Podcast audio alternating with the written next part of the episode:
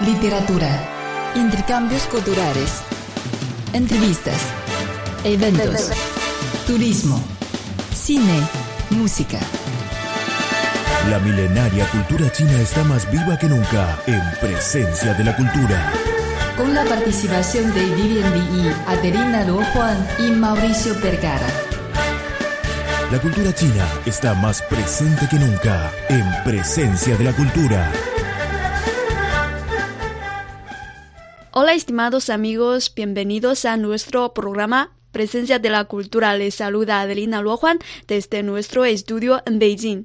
Y yo soy Mauricio Percara, bienvenidos a una nueva edición. Bueno, Mauricio, en- has estado en China por dos años. Entonces, en tus ojos, ¿cuál es el color más simbólico de China? El color más eh, que más se ve en China es el color rojo, que también es el que aparece en la bandera china. Bueno, desde mi punto de vista, los colores que más he notado son el amarillo y el rojo, que están presentes en, en todos los lugares. Bueno, si el amarillo y el rojo son más representativos en todas las partes de China. Entonces, en el programa de hoy vamos a hablar de los colores en diferentes países. Muy bien, comenzamos con China. Gonna catch my breath. Catch my falling star and take it. I wish on it again. Bueno, el color característico de la cultura tradicional de China es amarillo. que es el símbolo de, de China, de la, la civilización china. Sí, ya tú sabes por qué. Eh, en primer lugar, por la tierra amarilla. Eh, todos conocen al río Amarillo, eh, que es el segundo río más largo del mundo. Además, el amarillo era el color imperial en la mayoría de las construcciones chinas, como los palacios imperiales o los templos, se usaba este color. Visto como un color no convencional, eh, este amarillo también es adorado por el budismo y las prendas de los monjes también son amarillas. ¿Has ido a algunos templos en China? Sí, a muchos. ¿Cómo has visto a, a los monjes? Vistiendo eh, de amarillo, sí, sí, sí. Sí. Y además, como los chinos tenemos el- la piel amarilla, entonces eso también es una característica de los asiáticos. Bueno, también Adelina, desde la dinastía Song, el amarillo claro se convirtió en un color que era de uso exclusivo para los emperadores. Y hablemos también del rojo. Sí, el rojo, este color, eh, al verlo, tú sabes que significa de buen augurio, de buena suerte, de buena felicidad, ¿no? Y el amor de los chinos por este color ya tiene una historia de más de mil años. ¿Cómo lo sabes? Porque cuando los mongoles reinaban en China, se vivía entonces una época muy oscura. Según los cinco elementos, o sea, las cinco fases de la filosofía antigua de China, el agua se corresponde con el norte y el color negro, el fuego con el sur y el color rojo. Como China está al sur de Mongolia, el ejército de levantamiento contra las tropas mongolas se conoció con el nombre de Ejército del Turbante Rojo. Posteriormente los chinos expulsaron a los mongoles e inició la era de la dinastía Ming. El rojo entonces se convirtió en un color de buen augurio, como lo conocemos actualmente. Desde la ropa de los funcionarios hasta los trajes de boda, el rojo fue y es el color de referencia en China.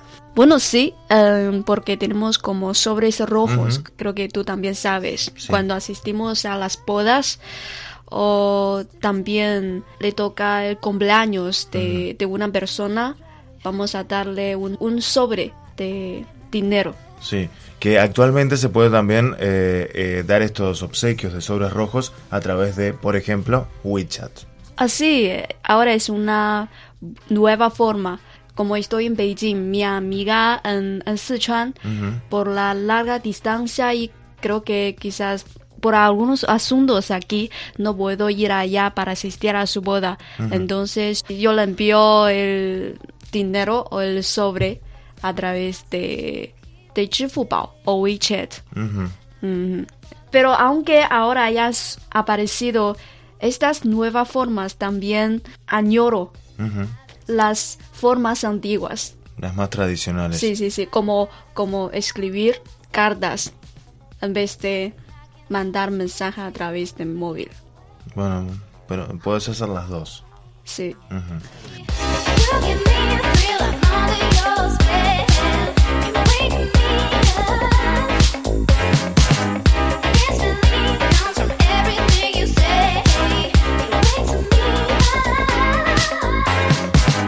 también las linternas rojas son utilizadas en China, se siguen utilizando para espantar al Nian.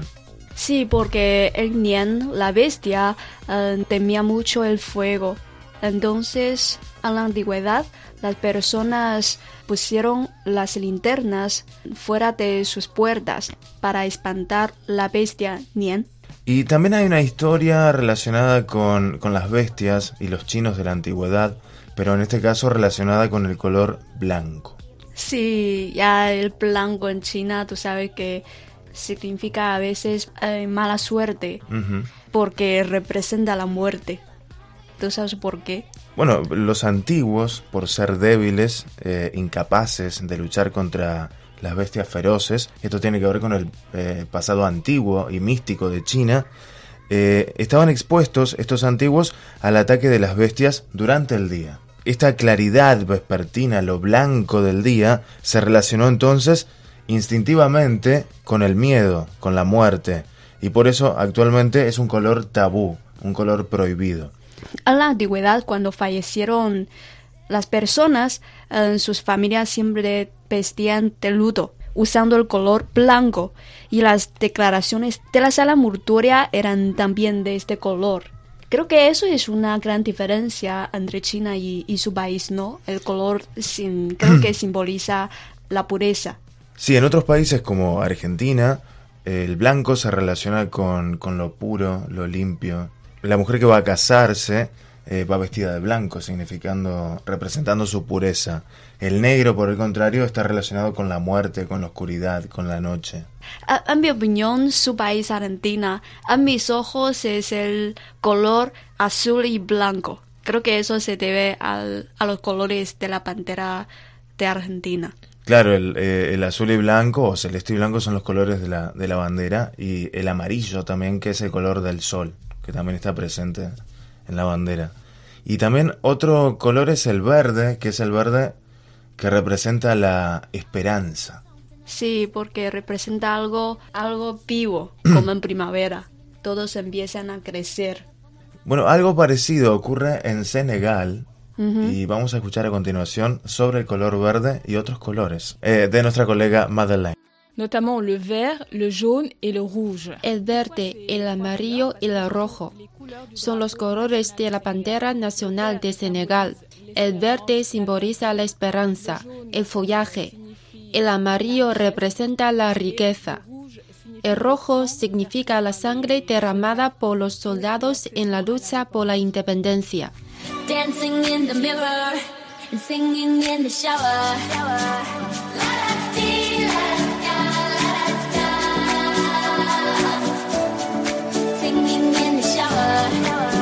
Y ahora vamos a escuchar qué significan los colores en Bielorrusia por nuestra colega Olga. prepared. So, uh, in Belarus there are En Bielorrusia hay dos colores muy interesantes que la gente generalmente utiliza para hacer ropas o en rituales, en materiales, entre otros. Son los colores blanco y rojo, cuya combinación significa belleza y armonía. Rojo significa muchas tradiciones vida, sangre, pero también belleza. Es muy común en ornamentos y los usamos en nuestras vestimentas tradicionales. La conexión entre el rojo y blanco es muy hermosa y brillante. Nuestra antigua bandera era blanca, roja, blanca. Cuando una mujer estaba dando a luz, en el lugar en el que estaba el doctor o la madre, daban a la mujer una toalla o un ritual rojo-blanca, porque rojo significa la vida. And you know that I got to have ya. And I don't plan to let you go. Think of you when I'm going to bed. When I wake up, think of you again. You are my homie, lover, and friend. Exactly why you light me up inside like the 4th of July. When Bueno, en amigos, en su opinión, ¿cuál es el color más representativo en su país. Si una vez ah, has venido a China, entonces en tus ojos, ¿cuál es el color de China? Si tienen opiniones, pueden escribirnos. Además, en, en China, el color rojo, que es el color de la bandera china, es el color del ejército rojo, el ejército rojo de liberación.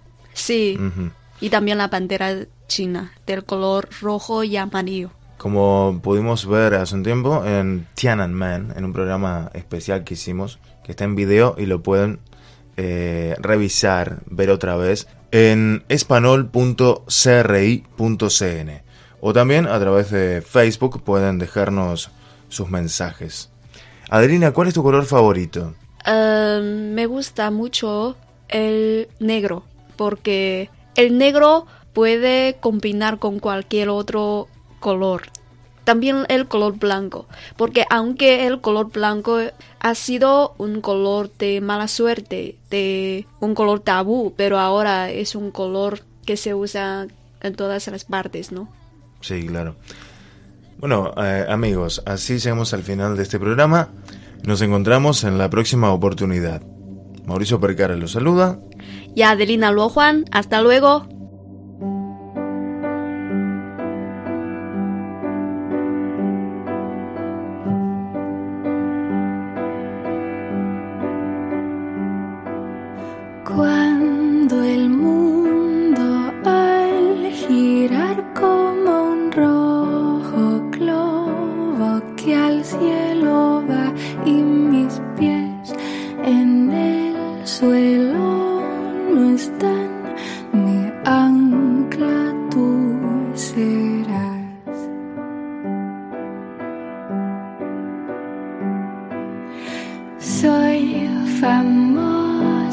En el lugar por inquieta.